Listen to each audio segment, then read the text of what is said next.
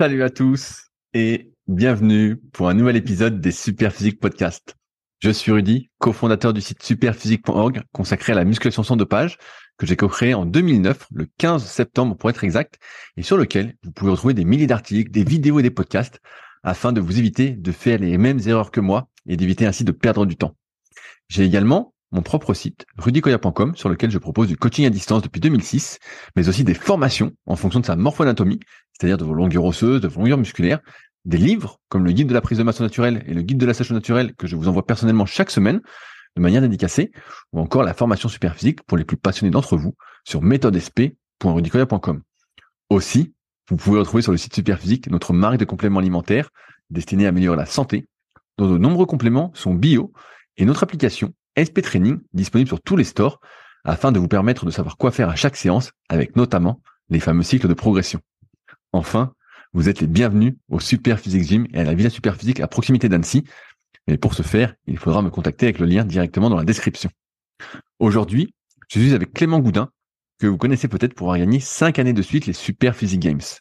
Pratiquant de force athlétique et notamment champion de France en 2019, il coach depuis quelques années dans le milieu et c'est vers lui que je renvoie toutes les personnes qui ont un objectif en force athlétique. Vous pouvez le retrouver sur son compte Instagram CLTGD1 où il partage ses entraînements presque au jour le jour. Allez, c'est parti. Salut Clem, t'as la forme ou quoi? Ouais, ça va, nickel, toi Rudy? Bah ça va, ça va. Bon, bah on t'avait laissé avec euh, malheureusement des douleurs au cou euh, la dernière fois, donc je viens euh, aux nouvelles. Comme je suis sur Instagram, j'ai l'impression que tout va bien. Comment ça s'est réglé cette histoire? Ouais, ben ça va bien. on a bien bien travaillé avec avec Simon de Trinithérapie. On a bien fait ce qu'il fallait niveau renfort et tout. avec ma kiné sur Limoges, on a bien bossé aussi. Elle et plutôt sur tout ce qui était passif et tout, avec des manipulations et tout ça, pendant qu'on faisait la partie renfo avec euh, Simon. Donc euh, j'ai une petite routine euh, quotidienne là qui, qui va mieux. Donc là on est sur la l'inflammation est passée, on est sur la période de renforcement, donc on essaye de bien renforcer, stabiliser la zone pour pas que ça revienne à nouveau. Est-ce que tu sens encore un peu de, de ouais, douleur? Des, Ouais, des, des raideurs, mais après, tu sais, c'est une, c'est c'est un accident que j'ai eu au judo il y a plus de 15 ans, j'avais 17-18 ans, et j'ai toujours eu des raideurs à cet endroit-là depuis, tu vois, alors plus ou moins fort, plus ou moins intense, mais euh, bon, euh, là ça va quand même, euh, c'est des grosses raideurs, mais par rapport à ce que c'était il y a un mois, un mois et demi, c'est c'est rien du tout. Ok. et donc, donc là, ça t'a ça, rajouté, rajouté combien de temps par jour? Oh, euh, Là, je fais une petite routine le matin avec euh, ça et deux trois autres bricoles. Euh, et euh, après, j'ai donc qui dure une vingtaine de minutes. Et après, j'ai ce que je faisais habituellement pendant ma séance. Donc une partie avant, une partie après ma séance. Donc toujours les mêmes durées entre ça c'est entre 20 et 40 minutes à chaque fois sur chaque séance. Donc fois 5, donc ça fait ouais, ça fait presque entre 40 minutes et une heure de de travail sur les, les bobos et la prévention des blessures tous les jours. Mais, mais en tout cas, là, j'ai vu que tu te réentraînais, donc là, ça va mieux, là. Tu, au coucher, ça va? Euh, ouais, ouais, ça, va? ça va Là, ça va, là, ça va bien. Euh, je me sens bien à peu près partout. Euh, au squat, j'ai fait, euh, bah, j'ai fait un petit record, là. J'ai fait euh, deux fois 200, j'ai fait deux fois 255 euh, avant-hier au squat. Euh, vu que mon, et mon meilleur squat, c'est 262,5. Donc là, on est sur des bonnes bases. Et normalement, la semaine prochaine, on monte un peu, donc peut-être deux fois 260, ça dépendra de ce que Alex décide. Mais euh, mais c'est bien monté à 255, donc je suis assez content de mon squat en ce moment, surtout du squat. Le reste c'est pas mal, mais le squat c'est vraiment euh, c'est vraiment bien. Bah ouais, j'ai vu que tu faisais du soulevé avec élastique là. Ouais, ouais, en ce moment j'en fais pas mal. Euh, ça marche bien sur mon verrouillage, moi, parce que j'ai pas mal de difficultés en général au verrouillage. Euh, et la transition, euh, enfin verrouillage, transition de passage de genou en fait. J'ai tendance à perdre de la vitesse à cet endroit-là et si je perds trop de vitesse quand il y a lourd, je suis vraiment emmerdé. Donc on travaille là-dessus. Euh, c'est une variation qui marche plutôt pas mal sur moi, donc on verra, euh, on verra ce que ça donne jour J. Hein. Là on est encore à 5, semaines et demie des, des France, donc ça a le temps de, ça a le temps de changer un peu, mais mais bon globalement c'est positif. Et, sur le bench, ça, dit quoi alors? Parce que je me sais que tu as des petits problèmes de pec. Est-ce que tu es tranquille ou pas? Mmh, Ça revient gentiment. Euh, c'est pas encore, euh, c'est pas encore aussi bien que ce que j'aimerais que ce soit, mais euh, ça revient bien. Euh, là, j'ai pas trop de tension au niveau du pec, mais on est assez prudent, donc ça, ça suit son cours, on va dire. Bon, bah, sinon, comme tu dis, tu es à, à 5-6 semaines des, championnats de France. J'étais avec euh, Steph à la salle, donc au Super Physique Gym, ma salle à côté d'Annecy. Et il me montre la liste d'engagement dans ta catégorie. Ah, ouais, c'est balèze. Hein et j'ai vu que tu étais le, le dernier qualifié ta catégorie. Euh... Alors non, je suis pas, je suis pas le dernier qualifié de ma ah. catégorie. Ah, j'ai, parce que j'ai vu le neuvième et j'ai vu qu'il y avait personne derrière. Non, non, en fait, non, huitième. Euh, en fait, c'est pas ça. C'est que euh, comme il y a énormément de gens, malgré l'augmentation des minima, il y a énormément de gens qui ont validé les minima. Dans ma catégorie, je crois qu'il y avait euh, 30 ou 35 personnes qui ont validé le oh, minima. C'est énorme. Et les minima, les minima sont de combien? Euh, En 93, c'est 690. Ok. Donc tu as 25, ouais, as une, vingtaine de gars, 25 à 700 et plus en moins de 93. Ah, c'est énorme. Bah ouais, c'est c'est énorme. Donc euh, sachant que il y a 4 ans, 5 ans quand tu faisais 700 en 93, tu étais un concurrent sérieux, tu vois. Maintenant, tu fais 700 en 93, tu es le 25e ou 27e, tu vois.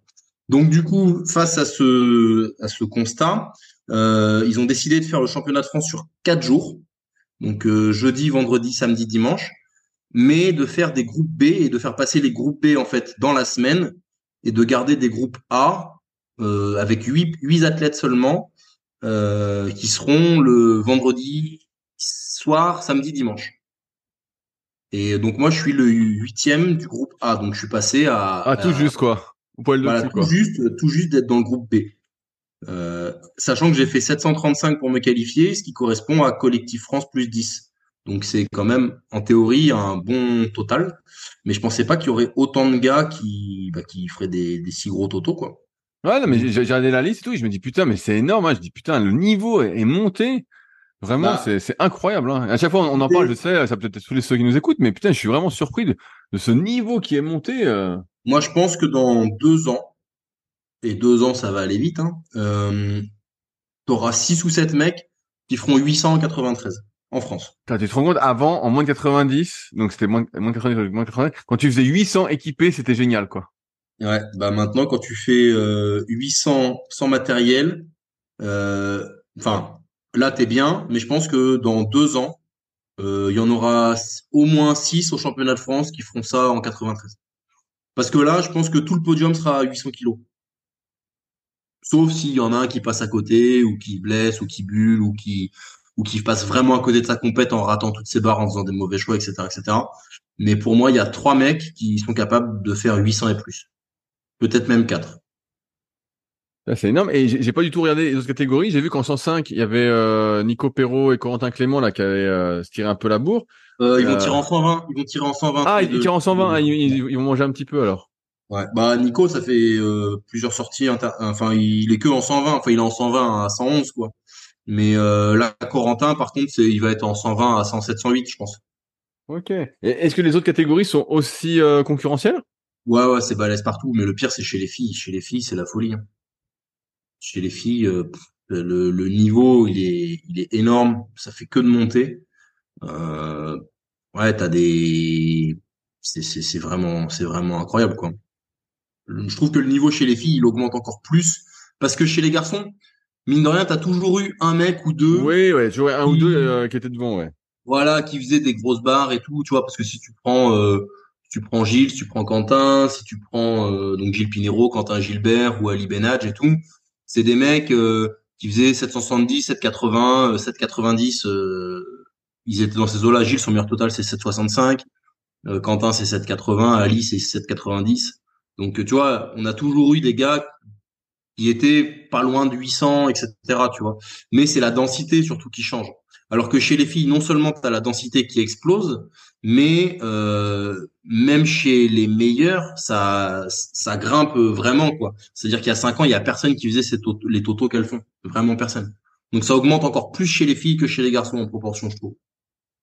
Ah, c'est fou. Alors, bah, toi, comme, comme moi, comme tu coaches, euh, moi, j'ai l'impression qu'il y a quand même un fossé qui se sépare. D'un côté, tu as ceux, on a, moi j'ai l'impression qu'on a un potentiel fou, et puis ça monte, ça monte incroyable. Et l'autre côté, des personnes, euh, voilà, qui ont démarré un peu plus tard le sport et euh, qui ont vraiment du mal tu vois là par exemple sur l'application bah, SP Training, on va rajouter un niveau. Bah donc toi t'étais Olympe, tu te souviens c'était euh, bronze, silver, gold, euh, légende, titan et Olympe.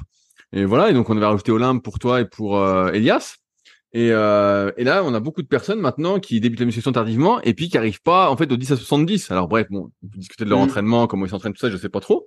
Et donc on rajoute un, un niveau fer, mais de- donc d'un côté, tu as des personnes qui ont un niveau de plus en plus bas et qui est très difficile à, pour eux d'atteindre un niveau un peu plus élevé. De l'autre côté, tu en as vraiment qui sont euh, stratosphériques. Est-ce que toi, tu vois ça aussi dans, dans tes élèves? Et bientôt, il y aura le niveau chocolat aussi.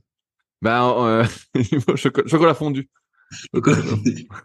non, euh, oui, je, le constate. Après, euh, c'est bien parce que tu vois, tu as des gens, euh, bon, l'accès à la musculation est facilité, la musculation au sens large. Euh, avant, tu voulais trouver une salle de musculation, c'était la galère. Maintenant, tu as des salles partout. Alors, avec les salles low cost notamment, tu vois, à Limoges, par exemple, il y a quatre Basic Fit qui ont ouvert ces six ou sept, ces six dernières années, je crois. Là, ils viennent d'ouvrir un fitness park. Fitness Park, ils veulent en ouvrir deux autres. Il y a un On Air qui va ouvrir aussi. Mais c'est si que ça, euh, Limoges Euh, ouais, ça fait un peu plus de 200 000 avec les Ah ouais, ah ouais, c'est énorme. avec les les, les, les villes limitrophes, tu sais, toutes les, les Ouais, ouais, la, la petite banlieue de. Ah ouais, c'est beaucoup plus grand qu'Annecy alors. Ouais, ça fait 200. Donc euh, donc là, ça ouvre de partout. Et les anciennes salles euh, historiques, tu vois, qui sont ouvertes depuis 10, 15, 20 ans, 25 ans, certaines, ne ferment pas et ont quand même une affluence qui augmente. Donc, euh, ça veut dire qu'il y a de plus en plus de gens qui pratiquent la musculation. Donc, forcément, bah ça c'est bien parce qu'il y a de plus en plus de gens qui font un petit peu attention à leur santé, qui font un petit peu attention à ça et qui qui cherchent à, à se développer. Alors après, euh, on, pourrait épiloguer longtemps sur euh, le fait qu'il y ait des salles où il n'y ait pas de coach, où il y a des gens qui sont livrés à eux-mêmes et qui font absolument n'importe quoi. Euh, donc, ça te donne, la première chose, c'est que l'accès est facilité. Donc, il y a beaucoup, beaucoup de gens qui y vont. Donc, forcément, tu as des, t'as des pépites qui vont sortir du lot qui vont se découvrir à la musculation. Mais tu as aussi monsieur, madame, tout le monde qui n'ont jamais trop fait de sport et qui n'ont pas vraiment de qualité, qui cherchent pas forcément aussi à progresser, à forcer, tu vois, parce que tu as des gens, euh, ça les intéresse pas forcément de devenir forcément meilleurs, tu vois. Euh, et ces gens-là, bah, c'est sûr que c'est mieux quand même parce que ils, ils vont faire quelque chose, mais c'est sûr qu'ils vont le faire à un niveau. euh, moi, j'ai un de mes athlètes, il a mis trois ans avant de faire euh, une fois 100 au squat, tu vois. 100 kilos au squat. Alors, il avait un petit peu de pathologie, il avait deux, trois difficultés, euh, il avait des soucis, mais on a mis presque trois ans pour qu'il fasse 100 kilos au squat, tu vois. Ah ouais, bah je vois. Non, mais ça, ressemble un peu à ce que moi je vois. Il y a des personnes très douées et qui sont souvent bah, mises en avant, et t'en as plein, plein, plein où en fait atteindre un niveau, on va dire moyen, est très difficile. Comme tu dis, euh, bah, une nation au squat. Mhm. Là, moi je vois bah, avec l'application, comme on a des retours, les gens, bah, 10 à 70 au coucher, ils disent putain, bah, c'est dur, euh, tu te rends compte, nanana. Et euh, il y a 15, 20 ans, euh, je dis souvent ça, mais euh, c'est assez vrai. Les gens qui me contactaient faisaient tous 10 à 70, 10 à 80. C'était le niveau de Ouais. base en fait. C'était le Ouais, niveau de base. Aussi parce que les gens qui commençaient la muscu et qui te contactaient, déjà, ils avaient sans doute une plus grosse base Voilà, bien sûr, bien sûr, ils avaient plus Et d'entraînement. ceux qui venaient à la musculation, euh, ils avaient peut-être euh, un peu plus de, de bagages euh, physiques.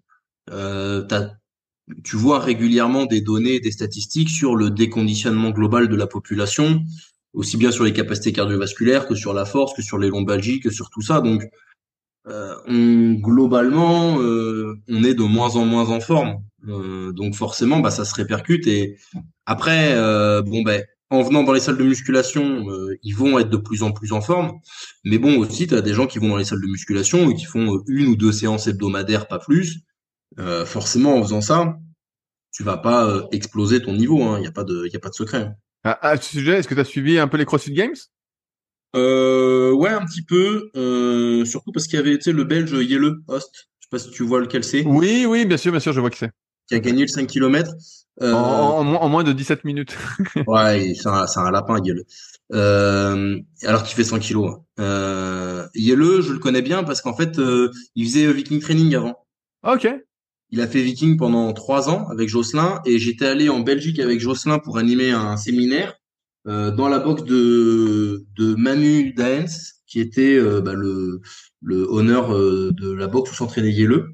Et du coup, on avait passé le week-end là-bas. Moi, j'avais dormi chez Yele, donc on avait passé tout le week-end ensemble et euh, super gars, vraiment super sympa et tout. Et, euh, Et j'ai un peu suivi pour lui et j'étais, content qu'il fait sa première participation, il fait top 10, c'est vraiment bien, je trouve. C'est un gars, tu dis, il fait, il fait 100 kilos, il mesure combien? Euh, Il est très grand, Yelleux, il doit faire 1m90 quasiment. Ah ouais, donc c'est une, une, sacrée Par exemple, quand il a commencé le crossfit, lui, il vient du judo, il a commencé le crossfit, euh, il avait des, il était déjà euh, champion de Belgique de judo euh, trois ou quatre fois. Ah ouais, c'est déjà une force de la nature, quoi. Même si c'était entraîné beaucoup. C'était déjà, un athlète de haut niveau qui était habitué à s'entraîner depuis toujours, à s'entraîner dur, avec des grosses qualités physiques, euh, des très grandes mains, des assez longs segments, donc très très puissants. Euh, un petit peu gêné forcément par ces longs segments sur des trucs comme le squat ou même un petit peu le bench, le deadlift, tu vois, sur les mouvements de force et du coup un petit peu en altéro. Mais par contre, il compense énormément parce qu'il dégage énormément de puissance en fait. Tu sais tous les trucs tu vas avoir du sandbag ou tu vas avoir du sled à tirer ou des choses comme ça, il est, il est intouchable. Et d'ailleurs, euh, au, au semi-final, la phase d'avant les CrossFit Games, euh, il y a un WOD avec de la course à pied et je sais plus quoi. Tu le vois, c'est lui qui a fait le meilleur temps mondial. Tu le vois sur le WOD, il survole le truc, quoi. Il, il joue avec les trucs tellement il est puissant, quoi. Mais par contre, quand il y a des barres, tout ça, il est un peu plus, euh, bah, mécaniquement, c'est plus compliqué. Hein. Plus tu as des longs segments, plus c'est difficile. Ouais, bah, je te disais parce que moi j'ai un peu suivi aussi euh, avec la victoire justement du, du Canadien euh, francophone euh, Jeff Adler là, qui avait été, qui avait été interviewé sur, je sais pas si tu connais le podcast Stronger Thing. Euh, J'écoute pas trop, mais j'ai entendu parler. Ouais, ouais, tu vois, bon bah c'est un podcast c'est sympa à écouter. c'est le seul sur le CrossFit de toute façon en français. Hein. Donc c'est assez cool. Et puis j'ai vu euh, chez les filles Laura Horvat, j'aurais jamais parié. Euh, après je suis pas non plus des masses, mais j'aurais jamais parié sur elle avec son physique vraiment atypique où elle a des cuisses monstrueuses quoi.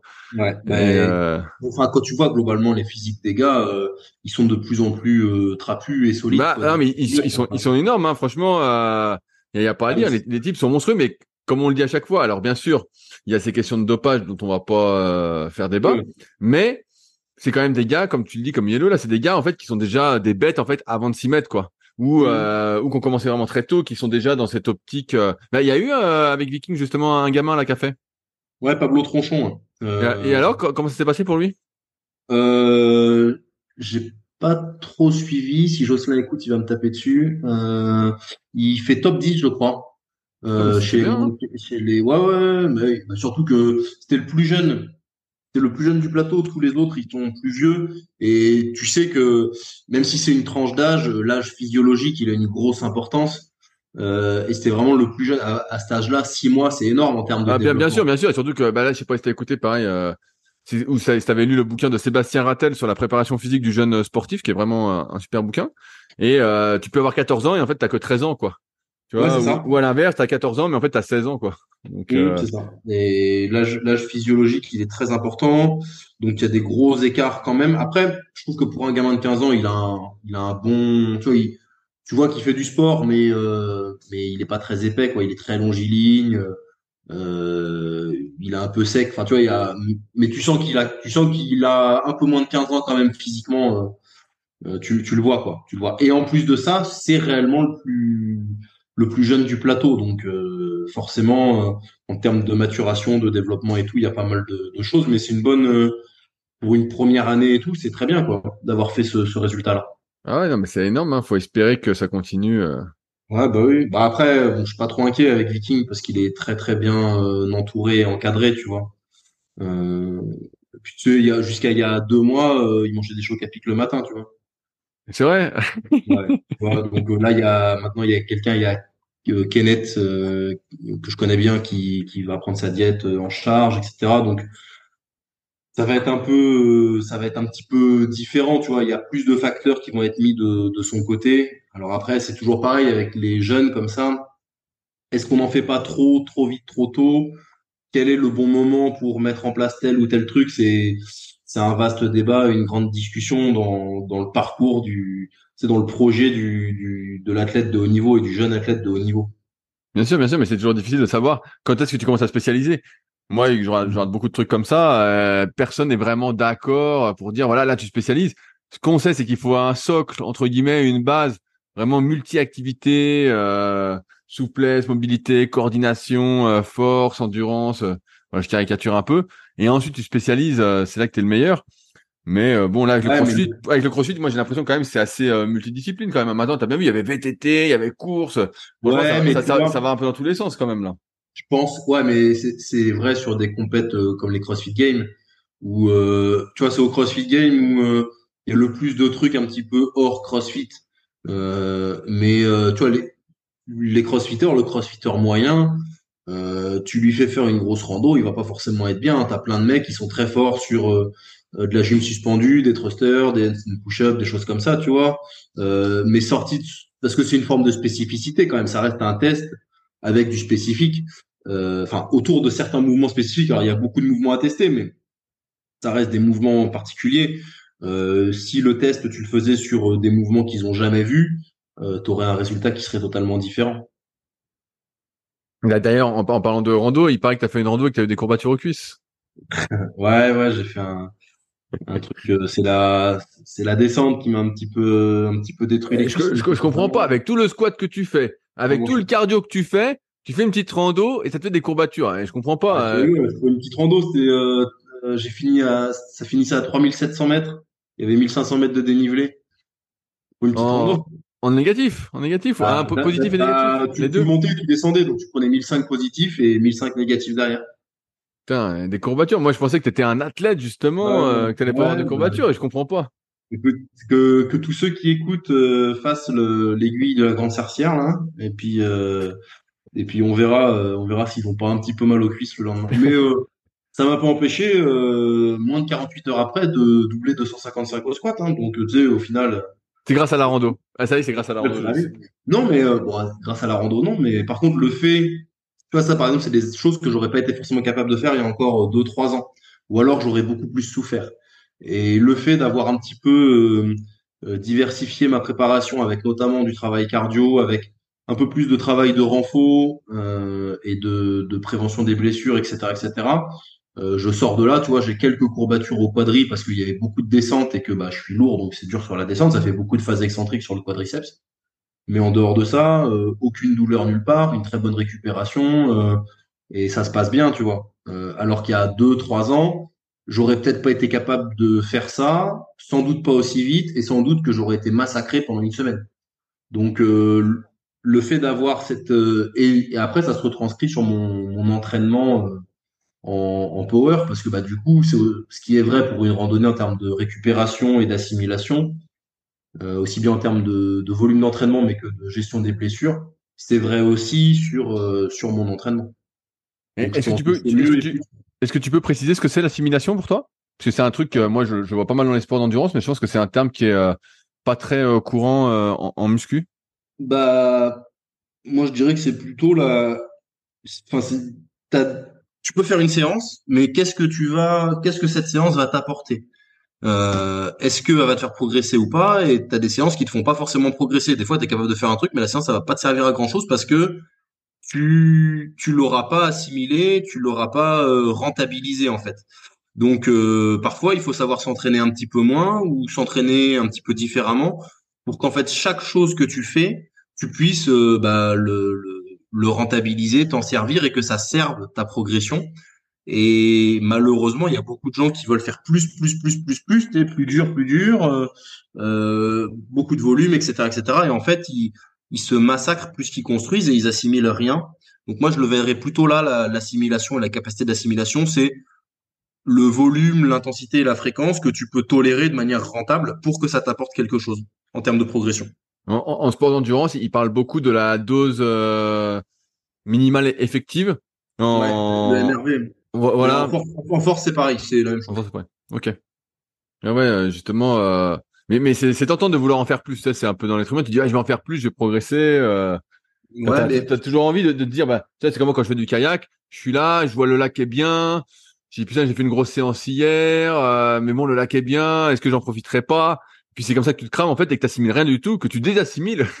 c'est ça, parce qu'en fait du coup euh, t'es bien, mais tu vas faire le, tu vas faire la séance et en fait euh, la séance que t'as la semaine d'après ou le lendemain ou deux jours après, où t'aurais été bien aussi et où t'aurais pu peut-être pousser un peu plus et faire quelque chose d'intéressant, bah du coup euh, vu que t'as moins bien récupéré et tout, euh, bah celle-ci elle te sert à rien.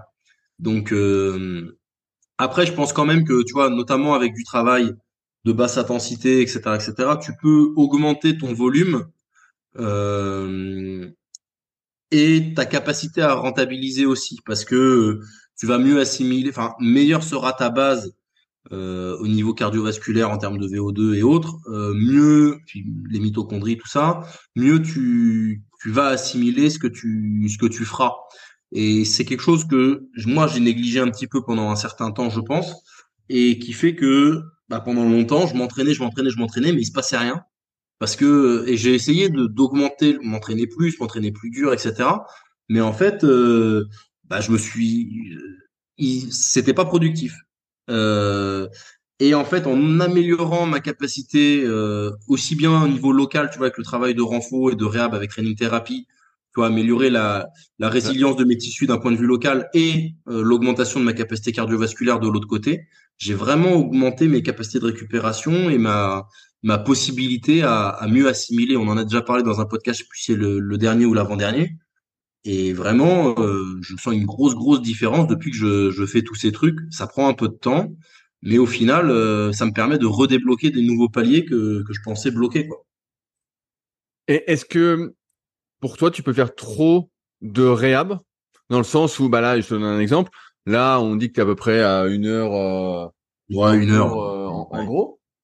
Euh, est-ce que si tu passais progressivement à 1h5, 1h10, euh, tout ça, est-ce que euh, tu, serais encore plus, tu serais encore plus résilient? Tu vois, est-ce qu'il y a une limite à la, à la, résilience? Bah, je pense qu'il y a forcément une limite à la résilience parce que déjà, euh, quand tu fais du, du sport performance, l'idée c'est de d'augmenter les contraintes pour repousser toujours la capacité donc euh, et de créer un stress. Donc en fait tu vas augmenter le stress et à un moment donné la résilience elle sera inférieure au stress que tu t'imposeras. Donc de toute manière c'est pas pas possible.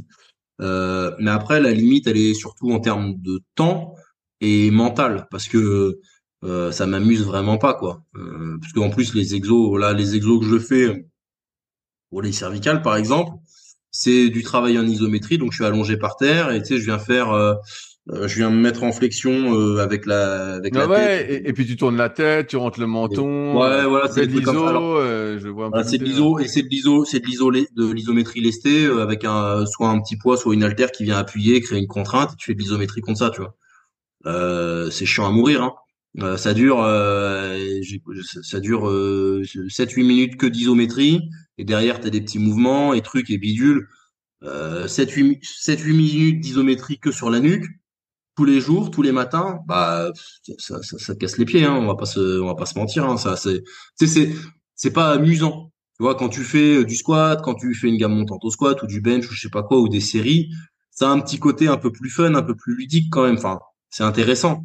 Euh, faire de l'isométrie sur ta nuque, euh, c'est pas, euh, c'est, c'est, pas rigolo quoi. Ouais, je, je posais cette question parce que moi j'ai l'impression d'être arrivé un peu euh, au, au, bout euh, de l'accumulation de volume euh, en termes de basse intensité, tu sais, de Mhm. zone 2, parce qu'à chaque fois on disait voilà, il faut faire la basse intensité, ça améliore bah, justement, comme tu dis, euh, ta capacité à assimiler les gros charges d'entraînement, à faire des séances dures. Et euh, pendant un petit moment, là, pendant quelques mois, on va dire, euh, bah, j'étais presque à, euh, on va dire, une dizaine de séances par semaine, hein, pas que de, de basse intensité, mais tout confondu.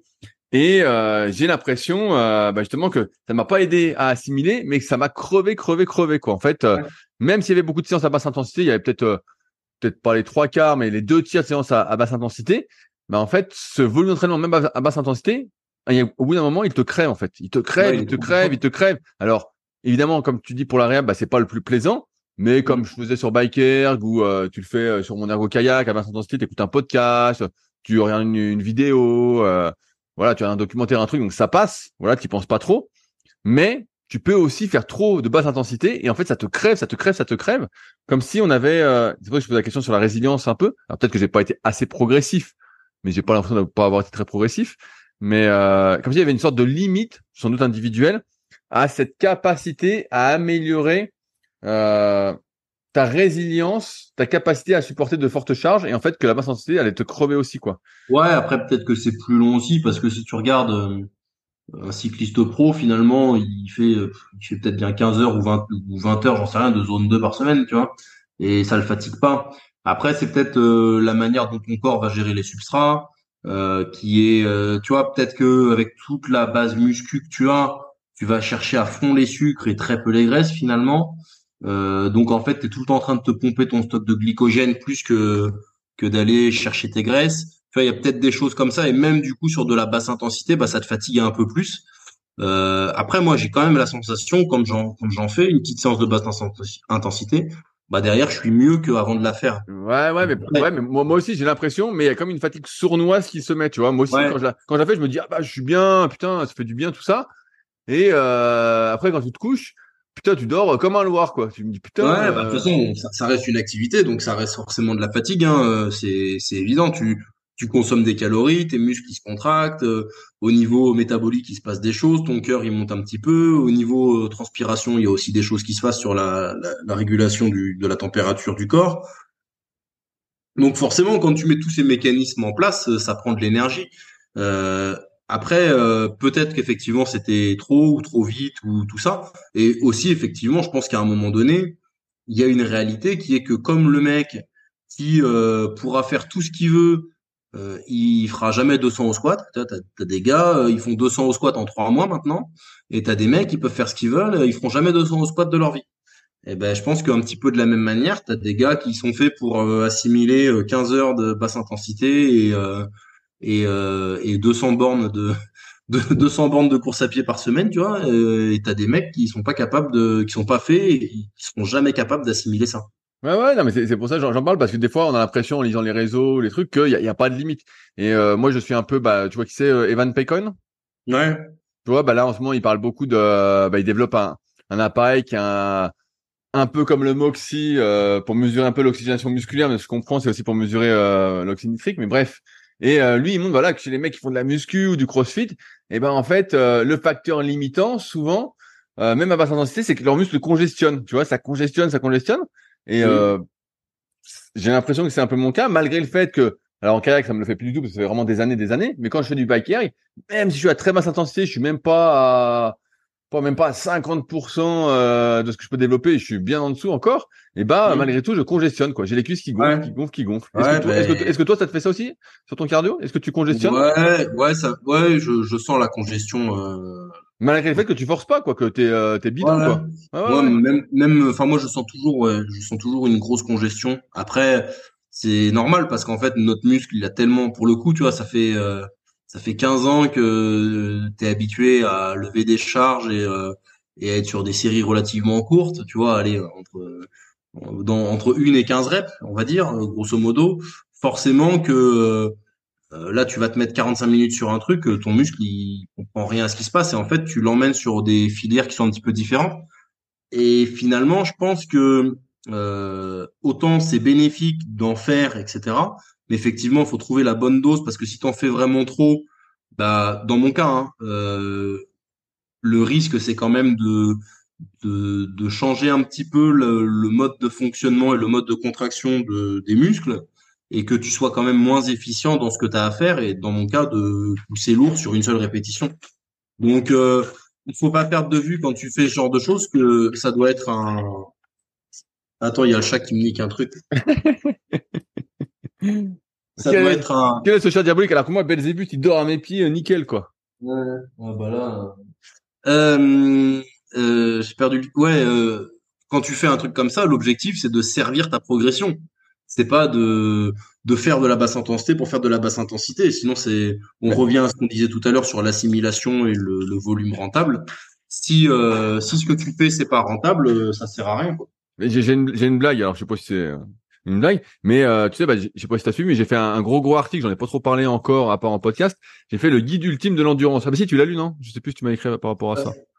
J'ai pas j'ai pas lu, mais tu m'en as parlé.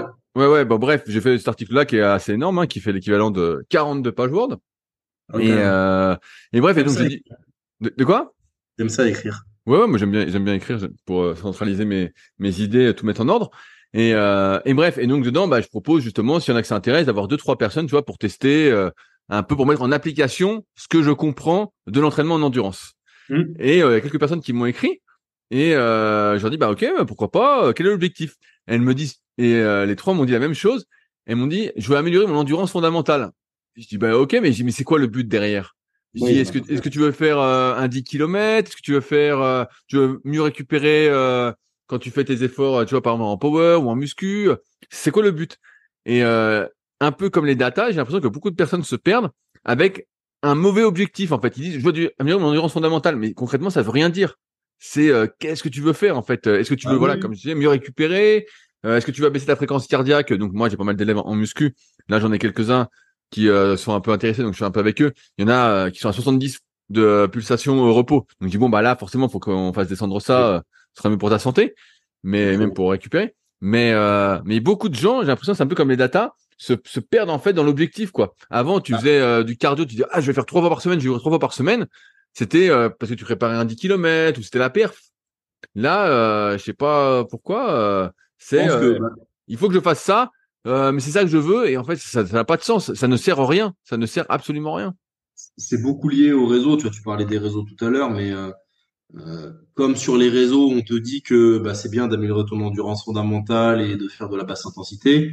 T'as plein de gens qui font de la basse intensité en se disant il faut que je le fasse pour améliorer mon endurance fondamentale, mais qui se décentrent un petit peu de bah, de leur objectif principal quoi. Ouais, et puis de leur objectif principal et puis de de de la compréhension du truc. Ils le font sans réellement comprendre euh, ce qu'ils font et pourquoi ils le font, etc. Et après, il y a aussi un côté, euh, alors, on a un petit peu un, un, impact là-dessus, tu vois, euh, moralisateur, c'est-à-dire que tu as des gens qui te disent, bon, ben même si vous faites cinq fois une heure d'entraînement, vous êtes des sédentaires, donc voilà, donc vous devez faire à côté, aller marcher, aller faire ci, aller faire ça. Et tu des gens, du coup, qui se forcent à essayer de faire tous ces trucs, mais du coup, ils sacrifient du sommeil, du coup, ils sacrifient euh, d'autres choses et euh, ils le font pas forcément bien, ils le font pas forcément avec envie et finalement, euh, bah, c'est plus contre-productif euh, qu'autre chose. J'avais une athlète comme ça, elle allait marcher absolument parce qu'il fallait aller marcher, elle voulait faire je sais plus combien de pas, etc., etc. Elle s'est mise à avoir mal aux genoux. Je lui ai dit bah arrête de marche moins, tu vois, parce que elle avait toujours mal après ses marches. Je lui ai dit bah marche moins ou fais un jour sur deux ou un truc comme ça. Et elle me dit, et du coup, est-ce que je peux faire euh, de la natation à la place, etc. Euh, en plus des séances de muscu et tout? Je lui dis, mais en fait, à un moment donné, il faut essayer de faire peut-être un petit peu moins pour que tout ce que tu fasses te soit utile, plutôt que de vouloir absolument faire plus, plus, plus, plus, plus et rajouter, rajouter, rajouter, parce que dans plein de podcasts et euh, sur Instagram, on te dit que si tu fais pas ça, ça, ça et ça, t'es une merde. Euh, mais en fait, finalement, bah, plus t'en fais, et c'est pas forcément mieux ce sera pour toi. Et ça, il y a beaucoup de gens qui arrivent pas à le comprendre parce que ils ont perdu le sens. Bien sûr, mais parce qu'on pousse à toujours plus, comme tu l'as dit, c'est un peu moralisateur de dire tu fais pas assez, tu fais pas assez, tu fais pas assez. Et en fait, tu te rends compte, comme tu l'as dit tout à l'heure, moi je me rends compte, euh, je sais pas si c'est des années ou quoi, mais mon énergie est pas illimitée. Et en fait, tu fais une grosse séance, ok, après je fais peut-être une basse intensité, bah là je suis en train d'essayer de ralentir un peu là-dessus. Mais en fait, tu es déjà à deux séances, après tu dis bah je fais ma réhab ou voilà, de la préhab ou tes étirements ou bref, peu importe comment tu l'appelles. Puis à la fin, euh, tu as fait euh, trois entraînements dans la journée, tu dis putain, euh, ça c'est vite passé quoi. Je dis ma journée, j'ai rien eu le temps de faire et après tu te couches, t'es mort et tu recommences le lendemain. Tu dis ouais, je suis en forme, mais putain, t'as le temps de rien quoi. Ouais, puis la fatigue psychologique que ça induit aussi. Et pour et pourquoi? C'est-à-dire que euh, t'es sportif de haut niveau, tu vas avoir des résultats où c'est ton c'est ton métier finalement, etc., etc pourquoi pas. Euh, mais euh, pour des gens qui euh, a priori font pas de compétition ou ou tout ça, est-ce que le jeu en faut vraiment la chandelle? Pas forcément. Et est-ce que tu es capable de gérer cette cette charge psychologique? Parce que bah c'est contraignant. Hein. Tous les matins, tu dois faire ci, ensuite tu dois faire ta séance, ensuite tu fais ta basse intensité, etc., etc. C'est c'est lourd aussi bien dans ton organisation, dans ta vie sociale, mais psychologiquement parce que bah, en fait tu toujours une un truc qui t'attend dans ta journée et encore, toi et moi, on est des privilégiés parce qu'on a des un boulot qui est adaptable euh, et qu'on peut faire de chez nous, on perd pas trop de temps n'importe où, etc. Euh, le mec qui fait 8-17 euh, en horaire de bureau ou, ou qui fait des 12 heures ou je sais pas quoi, ou qui est en 3-8, etc., etc. tout ce qu'on lui dit, c'est du chinois en fait. Il dit, bah, ils sont barjots les gars, jamais je pourrais faire ça. Moi bien sûr, bien sûr, bien sûr. J'en parlais avec un pote là que j'ai interviewé pour euh, secret du, pour les secrets du sport. Ça sort dans deux semaines. Qui a fait le, les Jeux Olympiques en ski pour la Colombie. Et justement, on parlait de ça parce que lui, maintenant, il a une salle de, un peu de prépa physique, tu vois, où il coach les gens. Puis des fois, ils viennent, euh, bah voilà, ils sont complètement sédentaires, ils sont bossus, ils peuvent pas bouger. La fois, il m'a dit, il y a un gars qui est venu, il n'arrivait il arrivait pas à faire une euh, fente bulgare à vide. Donc il me dit, euh, putain, il arrive pas à se relever, le gars. Bah je dis ouais, je dis bah ouais, faut que tu démarres vraiment euh, facile quoi. Et il me dit ouais. Et donc on parlait un peu des trucs de réhab tout ça. je dis ouais, bah je dis tu sais, ça prend du temps.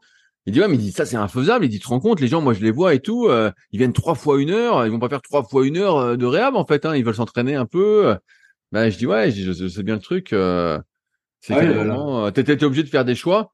Et parfois le, le choix, quand t'es pas entre guillemets euh, archi motivé tout ça, bah c'est plutôt comme je, je, dis souvent dans les podcasts, c'est voilà, il y a un exo que t'arrives pas à faire, tout ça.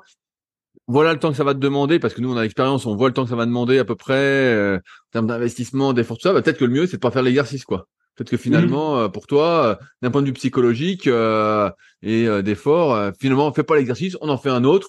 Tu seras bien, tu seras content, tu vas progresser, ça va bien se passer, quoi. Ouais, c'est ça. Puis ou alors d'utiliser une une, régression, une régression de l'exercice. Voilà, c'est ça, plus simple, plus abordable. Euh, tu vois, dans le cas des fentes bulgares, par exemple, bon bah tu lui fais faire juste une fente normale, tu vois. Et si même ça c'est pas possible, eh ben tu passes par le squat avant pour améliorer quand même un petit peu la masse musculaire euh, et la force quadrifessier. Et puis bah petit à petit tu pourras intégrer la fente. Euh. Mais moi j'ai déjà eu plutôt en parce que j'ai quelques coachings présentiels, j'en ai vraiment pas beaucoup, mais j'en ai quelques-uns. J'ai déjà eu quelqu'un, euh, une fille qui était euh, en, situation de, de, grosse obésité. Euh, j'arrive, je la mets sur son petit, j'arrive chez elle, je la mets sur son petit vélo d'appartement. Tranquille, on tourne les jambes et au bout de trois minutes, elle pouvait plus me parler. Tu vois, parce que c'était c'était trop. elle était incapable de faire une fente au poids du corps. Et après quelques années plus tard, bah maintenant, on peut faire des gros fractionnés sur le vélo. Les fentes, elle les fait avec une haltère dans chaque main, en série de 20. Enfin, tu vois, il y a une progression qui est quand même possible, mm. même avec un très faible volume d'entraînement. C'est l'avantage des gens qui partent de très très loin comme ça, parce que le corps il est quand même euh, bien fait, il se rend compte que c'est bon pour lui. Euh, et il est fait pour fonctionner malgré tout le corps, même si pendant 20, 25, 30 ans, 35 ans, des fois, euh, tu l'as massacré, il est fait pour, euh, il est fait pour être fonctionnel et bah, pour se baisser, pour ramasser des choses, etc., etc. Il n'est pas fait pour l'ordinateur à la base. non mais ça, c'est vrai, il se réadapte plus vite à l'effort qu'il ne s'est adapté à l'ordinateur en réalité. Bah, heureusement, heureusement quand même, parce que tu te rends compte, mmh. sinon. Euh... Alors après, moi j'ai l'impression aussi, bah je sais pas toi, mais que car on en a déjà parlé plein de fois, mais que plus les années passent, moins on a cette assimilation euh, rapide quoi. Plus faut en faire pour la même assimilation quoi. Ah bah oui, oui, bah le, la, la, métaphore du du seau d'eau euh, du seau d'eau percé que je t'ai fait. Ah ouais, bah voilà, exactement. Tu vois, aujourd'hui je fais un étirement tu vois, si je le fais un peu tous les jours, bah ça va. Euh, ça va si je le fais tous les jours. Avant, je le faisais deux fois par semaine. Franchement, je, je gagnais en souplesse. Quoi. Maintenant, si je le fais pas tous les jours, je sens que, euh, alors je peux sauter un jour ou deux, hein, mais euh, mmh. faut être beaucoup plus régulier, quoi. Ouais, mais et encore, t'as pas 50 ans, mon pauvre Mais non, seulement 22 ans, je sais. Seulement 22. Ouais, t'es éternel, t'es comme Peter Pan. mais c'est vrai. J'ai une question sur le forum dont, dont j'avais parlé avec toi, qui, qui fait euh, toujours un peu débat dans, dans le power. Je change complètement de sujet, hein, mais euh, il y, a, y, a, un type qui nous a demandé, euh, voilà, qu'est-ce qu'on pensait de la prise inversée au soulevé de terre? Euh, toi qui es, dans le milieu du power et qui vois justement un peu euh, bah, les compétiteurs, les compétitions, euh, t'entraînes plein de gars. Est-ce que c'est encore beaucoup utilisé la prise inversée? Euh, Ouais, quand même. Hein. Alors déjà, les seules personnes que j'ai vues moi ou connues se déchirer le biceps, parce que c'est la plus grande peur des gens en fait avec la prise inversée, c'est de déchirer le biceps. C'était que des mecs dopés. J'ai jamais vu de mecs naturels se déchirer le biceps et tous les mecs en question qui sont déchirés, ils sont déchirés avec des grosses barres à, à 260 et plus quoi. Donc euh, donc déjà si vous avez un max à 100 kg soulevé de terre et que vous êtes naturel, vous n'avez pas trop trop à vous inquiéter pour votre biceps avec la prise inversée. Euh, après, concernant les déséquilibres potentiels que ça peut engendrer, euh, on est tous différents, euh, mais, c'est vrai que ça fait vriller, etc., etc., un petit peu. Euh, mais moi, par exemple, je fais de la prise inversée depuis 15 ans. Euh, ça a sans doute une incidence sur des petits bobos, etc. Mais j'ai pas l'impression que ce soit, euh, et je la fais toujours dans le même sens depuis 15 ans, mais j'ai pas l'impression que ce soit extrême, enfin forcément ce qu'il y a de plus traumatique. Ça crée quand même. Est-ce que tu as une différence de développement musculaire entre les deux côtés? Bah, j'en ai eu une qui était un peu plus marquée à une époque, mais elle est pas, elle est pas énorme. Euh, après, euh, elle est beaucoup liée euh, sur le haut du corps à ma cervicalgie en fait. Parce qu'en fait, au niveau cervical, ça vient compresser et du coup, il y a des périodes où côté gauche, j'ai des petites pertes légères, tu vois, en termes d'hypertrophie. tu vois, par exemple, là, quand j'ai eu la, la, la, la crise, là, il y a 5-6 semaines, euh, mon trapèze côté gauche, euh, euh, il a, il a et mon et les scomes côté gauche, ils ont fondu en deux jours quoi.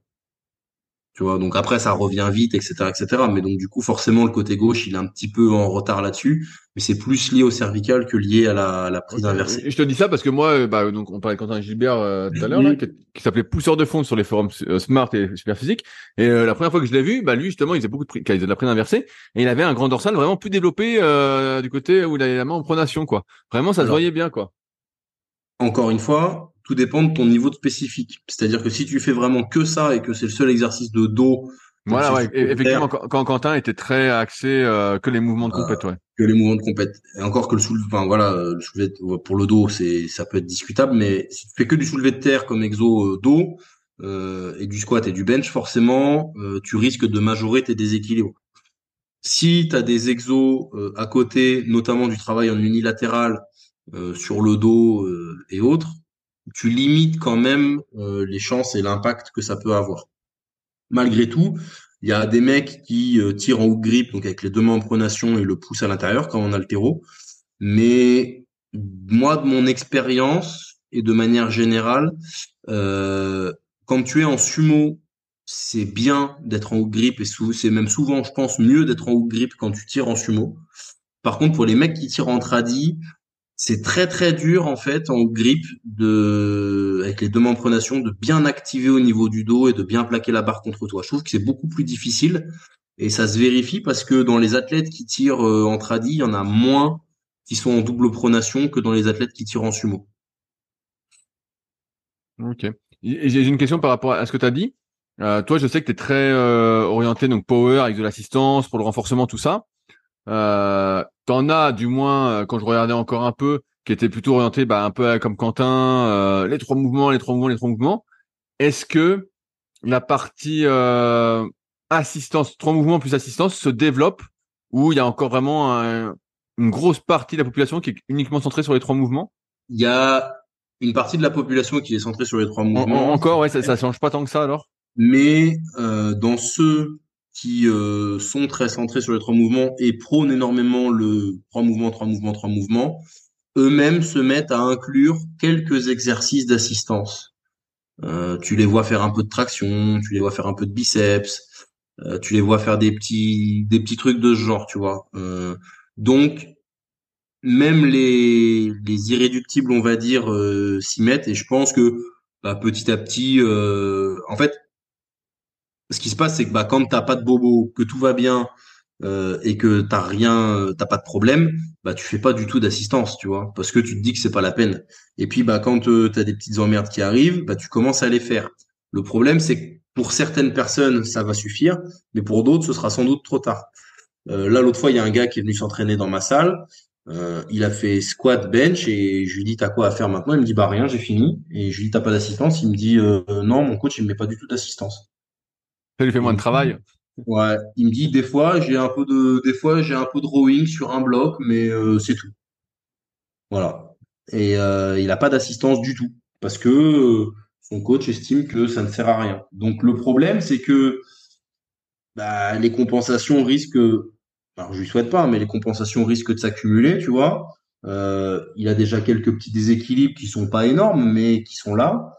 Et forcément, bah, si tu restes que sur ces trois mouvements-là et que tu as déjà un déséquilibre qui est là, bah, tu vas le majorer, le déséquilibre, et tu vas devenir de plus en plus fort dans ta compensation. Tu vas avoir de plus en plus de restrictions de mobilité sur les autres patterns. Et en fait, il y a un moment donné, bah, tu es de plus en plus fort sur un type de pattern et tu as de plus en plus de compensation et tu as de plus en plus de restrictions de mobilité sur un autre pattern. Bah, ça ne peut pas bien se passer. Euh, à 5 ans, 10 ans, 15 ans, 20 ans, ça ne peut pas bien se passer, c'est impossible. Ouais, moi, c'est ce que je pense aussi, mais c'est pour ça que je me disais que là, avec le temps qui passe, ceux qui étaient adeptes justement que des trois mouvements sans assistance, et eh ben, se mettaient peut-être un peu à l'assistance parce qu'ils voyaient justement qui euh, pétaient de plus en plus et que euh, il fallait forcément faire des mouvements dans d'autres plans euh, et euh, solliciter des, des, muscles que tu fais jamais, ou presque pas, pour cette optique en fait justement de résilience qu'on disait tout à l'heure. Ils s'y mettent gentiment. Après, le problème, enfin le problème, je sais pas si on peut dire que c'est un problème, mais ceux qui sont le plus visibles, c'est les meilleurs. D'accord? Euh, Quand tu es le meilleur, a priori, c'est que tu es euh, plutôt fait pour ça. Et si tu es plutôt fait pour ça, bah, en général, tu te blesses un petit peu moins que les autres parce que tu es fait pour ce truc-là en termes de levier, en termes de d'équilibre, etc., etc. T'as des mecs qui euh, ils sont parfaitement équilibrés, quoi. Même en faisant presque rien pour l'être, ils sont parfaitement équilibrés. Alors que t'as des gars, ils sont tordus de partout, ils sont pleins de compensations, etc. Euh, et je pense que du coup, bah, ceux qui ont la voix qui porte le plus la plus grosse visibilité, c'est les plus doués. Et comme ils sont assez doués pour ça, ils ont peut-être moins besoin de faire euh, du renfort et euh, tout ça que les mecs un peu moins doués. Mais le problème, c'est que les mecs un peu moins doués, ils ont tendance à se dire, bah, vu que Pierre-Paul Jacques, les superstars, ils, ils font pas ça, eh ben c'est que c'est de la merde de faire ça. Mais le problème, c'est que Pierre-Paul Jacques, les superstars, eux, ils ont peut-être un peu moins besoin que toi.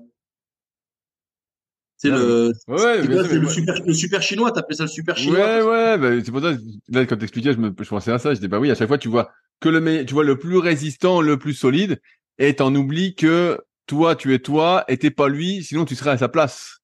Et donc, forcément, euh, toi, tu dois pas faire la même chose que lui, parce que, euh, sinon, nous, on a souvent ces questions-là sur les forums, on a eu beaucoup, avec la, quand le street workout s'est démocratisé, avec des gars qui faisaient des tractions, uniquement des dips, qui avaient des physiques vraiment incroyables, et des mecs nous écrivaient, ils disaient, ouais, moi j'aimerais avoir un dos de folie, comment progresser aux tractions ben, On disait, euh, si t'étais fait pour avoir un dos de folie en faisant des tractions, tu l'aurais déjà, parce que tu fais des tractions. Toi, à mon avis, il faut que tu fasses autre chose, qu'à pas des tractions, quoi. Et le mec dit, ah bon, et tout? Il dit, ouais, mais regarde un tel. Et j'ai mis un tel, c'est un mec qui a du bol. C'est un mec qui a du bol. moi, des fois, euh, des fois, je vois des gars dans n'importe quel sport, tu vois, en kayak, je regarde beaucoup. T'as des gars, des fois, putain, ils prennent des bras du dos en faisant du kayak. Ils disent, putain, mais c'est incroyable. Toi, tu fais.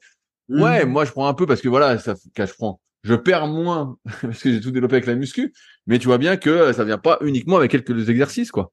Bah toi, ça vient pas du kayak que t'es un. Non, non, non, bien sûr. Mais après, bah oui, tu vois des mecs comme euh, euh, Ludo Adamantium, là, tu parlais du street lifting. Euh, ouais, par exemple, Ludo ou même Baki, les mecs. Ah, quand tu vois, quand tu vois comment ils sont, et puis, enfin, Ludo Adamantium, la première fois qu'on l'a vu, on l'a découvert, il faisait déjà une traction stricte à 80 ou 90, tu vois. Et tu le regardes de dos au niveau de l'insertion, tu as l'impression que le, le, grand dorsal il s'insère au niveau du genou tellement il est long quoi. Ah ouais, il a un, un dos de fou euh, Ludo, ouais, vraiment euh, incroyable. Il se met de dos, tu dis putain, euh, moi si j'étais toi je marcherais de dos. Hein. Ouais, bah, c'est un, c'est un delta quoi, forcément. Mais parce que il a des insertions qui n'en finissent pas, parce qu'il est fait pour ça et et bah, bah pour lui c'est c'est facile. Mais c'est un peu comme moi, moi les tractions j'en fais toujours un peu mais sans forcer. Euh, parce que bon, j'ai les coudes qui tirent un petit peu avec le barbas, donc je quand je fais beaucoup de, beaucoup de barbas lourds comme en ce moment, j'ai du mal à faire les tractions en plus, tu vois, ça me fait donc je les garde juste en léger, tu vois, à 10 15 kilos pas plus. Et euh, sur les périodes où le barbas est un peu moins lourd, ça me permet de je peux forcer un peu plus sur les tractions, j'ai les coudes qui encaissent mieux, mais sinon ça me fait trop.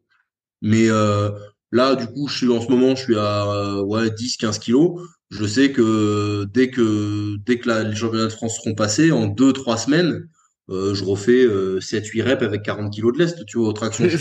C'est quoi ton record en lest? Je me souviens plus. T'avais pas fait 10 à 50 peut-être? Non? 10 à 50 mon meilleur. Eh ouais, ouais, c'est ça, parce que moi je me souviens, je faisais 10 à 40 et je crois que j'avais fait 6 à 50 au mieux. Et je me disais que mm. t'avais fait 10 à 50 de mémoire. Ouais, 10 à 50. Après, c'était pas archi propre. Euh, les oui, oui, valideraient mais... pas. Mais ouais, 10 à 50. Mais j'étais un poil plus léger. Et euh, ben voilà, après moi les tractions ça a toujours été facile pour moi aussi loin que je me souvienne, même quand j'étais gosse, euh, je pouvais en faire plein quoi. Bah ouais, non mais bien sûr, non mais c'est sûr qu'il y a, c'est toujours le, problème de prendre exemple sur les meilleurs. Tu dis putain le mec il fait des tractions, il a un dos comme ça. Ouais, mais en fait c'est parce qu'il a un dos comme ça qu'il peut faire des tractions. c'est exact, exactement ça. C'est la, la mauvaise cause conséquence. On réfléchit à l'envers. C'est comme l'endurance fondamentale. Exactement. On réfléchit à l'envers. Il a une, il court vite, donc il a une grosse VO2. Non, non, non. Il court vite parce qu'il a une grosse VO2. ah ouais, bah, pareil, là, je lisais des articles, on finira là-dessus. Donc, comme j'ai écrit mon article, j'ai pas mal de retours de gars que j'avais cités dans l'article, ou même des gars vraiment des spécialistes, des entraîneurs. Et euh, moi, j'étais parti sur l'idée justement que euh, la, VO2, donc la consommation maximale d'oxygène, notamment à l'effort, était quelque chose qui se développait surtout gamin. Et après, ta marge de progression était assez faible, surtout à mesure que les années passaient. Donc, j'étais parti sur une marge quand tu es adulte bah, de 10 à 15% d'amélioration. Et il y a quelqu'un qui m'a envoyé justement un article pour me montrer euh, un contre-exemple. Hein, voilà, encore une fois, prendre avec des pincettes. Quelqu'un avait amélioré justement sa, sa VO2 sur des années avec un entraînement euh, qui avait l'air plutôt bien calibré euh, de 24%. Un type qui avait 40 ou autour de la quarantaine, quoi. il, était peut-être doué de base, tu vois aussi. Voilà, voilà. Mais le mec était passé de autour de 50 à euh, pratiquement 65, un truc du style. Et tu te dis putain, mais c'est incroyable et tout, c'est vraiment solide parce que euh, alors que on disait pendant longtemps que était assez limité. Mais ouais, ouais, et donc le gars forcément, bah il y a la phase et là où je voulais en venir, c'est que justement il y a cette euh, capacité entre guillemets un peu innée et tu as aussi des fois des gens qui ont pas l'air très doués ils se mettent à s'entraîner et d'un coup ils progressent quoi vraiment ils, ont une adaptabilité ils ont c'est un point fort l'adaptabilité chez eux quoi vraiment et, euh, et ça, ça pareil, c'est un truc qu'on n'arrive pas trop à détecter dès le début, mais là, le, dans l'exemple de la VO2, bah ouais, le gars en fait, euh, c'était incroyable, c'est vraiment le contre-exemple parfait. Ou comme en muscu, des fois, tu, tu, vois des gens pas très doués. Moi, je le vois avec les analyses morpho. Des fois, je dis attendez de plus être débutant parce qu'il y a des surprises. Mais des, des fois, tu dis putain, il devrait pas avoir de biceps. Et puis là, les bras énormes. Tu dis putain, mais c'est oui parce qu'il y a des on, on, sait pas tout mais t'as des t'as des contre-exemples à tout tu vois par exemple une fille comme Priscilla Bavoil qui est la meilleure au monde et la meilleure française euh, elle, elle a commencé le sport, elle a jamais fait de sport de sa vie. Elle a commencé le sport à 17 ans, 18 ans, avec la muscu. Elle a fait un peu de muscu vite fait, très vite, elle a fait des bons trucs, mais elle a commencé au squat à 30 kilos. Tu vois, et elle avait aucune base sportive ou athlétique avant. Et elle est devenue euh, bah, surforte parce que bon, maintenant elle squatte euh, de 15 de 20, tu vois. Euh, ah ouais, donc, donc en fait, elle a, une sorte de potentiel caché. Ouais, incroyable. Et Noémie Alabert, Noémie Alabert, pareil, elle a passé toute son adolescence en fauteuil roulant parce qu'elle avait eu, elle a eu une grosse opération de la hanche. Tu sais, elle avait une, une jambe plus courte que l'autre, mais genre 10 cm. Ah putain, je savais pas. Ouais, tu sais, elle a eu un l'espèce de truc en métal, tu sais, où il te, il pète un clic tous les jours là. ouais, ouais, ouais, je, je, vois bien le truc affreux là. Ouais, le truc affreux, mais elle a passé, elle a passé le bac en fauteuil roulant, elle a tout fait en fauteuil roulant et tout. Elle a passé ouais, quasiment toute son adolescence à, à rien pouvoir faire. Euh, et euh, son enfance, euh, bah, elle pouvait pas marcher. Elle avait mis des photos, des vidéos d'elle quand elle était gamine. Bah, en fait, elle se traînait par terre parce qu'elle pouvait pas marcher. Enfin, c'était impossible qu'elle marche avec sa jambe. il y avait 10 cm d'écart. Et derrière, euh, elle se met à la muscu à je sais pas 21 ou 22 ans peut-être un truc comme ça et, euh, et de fil en aiguille elle se retrouve à faire de la force et euh, elle est championne d'Europe, euh, vice-championne du monde. Derrière, elle a été championne du monde deux fois. Elle a été championne d'Europe, alors que euh, bah, à 15 ans, elle pouvait même pas marcher, quoi. Donc, euh, tu as aussi des contre-exemples de ce style avec des gens qui qui ont un potentiel caché incroyable et tu sais pas d'où ça vient, tu comprends pas, mais ils sont archi forts. Et tu as aussi ceux donc moi j'ai fait partie quand j'étais gamin et je pense que j'étais un peu en avance sur ma croissance qui euh, sont très très bons dans, certaines disciplines, mais en fait qui sont juste en avance et qui après en fait euh, c'est pas qu'ils avaient le potentiel, c'est que euh, ils étaient déjà au bout de leur marge de progression presque. Bah, à 16 ans, t'avais déjà tout donné mon pauvre Rudy. Non, pas à 16 ans, mais en, en athlète j'étais très bon quand j'étais gamin. Et après, ça s'est essoufflé quoi. Après, j'ai vu que hop ça, ça prenait ma marge de progression. Euh, ouais. Je, sais pas où, elle était, passée quoi. On en revient à ce qu'on dit sur l'âge physiologique en fait. Bien sûr. Bien sûr, bien sûr. forcément, tu c'est pour ça dans les catégories jeunes, c'est assez ingrat. Alors ça évolue maintenant sur la détection parce qu'ils prennent un petit peu en compte dans certains sports euh, ce genre de choses, mais euh, il y a 10, 15, 20 ans, c'était pas du tout pris en compte. Et euh, tu as des mecs qui sont passés au travers euh, complet. Hein. Moi, je voyais quand j'étais surveillant, j'avais les, les gamins du pôle sport judo. Il y en avait un, il était tout petit, il avait, il, ressemblait à rien, mais parce qu'il avait 16 ans et demi mais il ressemblait encore à un enfant. Tu vois, il avait encore son corps d'enfant, euh, euh, pas de puberté, il était imberbe, euh, tout petit, pas de muscles, etc., etc. Et donc forcément, bah, à 16 ans, euh, il s'est fait un petit peu écarter parce que bah, euh, il avait pas de résultats. Mais en fait, il pouvait pas avoir de résultats. Il avait pas de puberté. C'était encore un enfant en fait. Et c'est là où c'est un petit peu dommage parce que c'est un mec qui aurait sans doute eu un gros potentiel une fois que sa puberté serait arrivée. Mais euh, il n'y a, pas, a pas cette patience, enfin, il n'y avait pas forcément cette patience et cette connaissance-là à l'époque. Et c'est dommage. Bien sûr, bien sûr. Bah, à ce sujet, je peux conseiller le, podcast avec justement avec Sébastien Rattel dont je parlais, donc son livre, le guide c'est pas le guide, c'est euh, si ça va être la, la bible de l'entraînement du jeune sportif, quelque chose comme ça.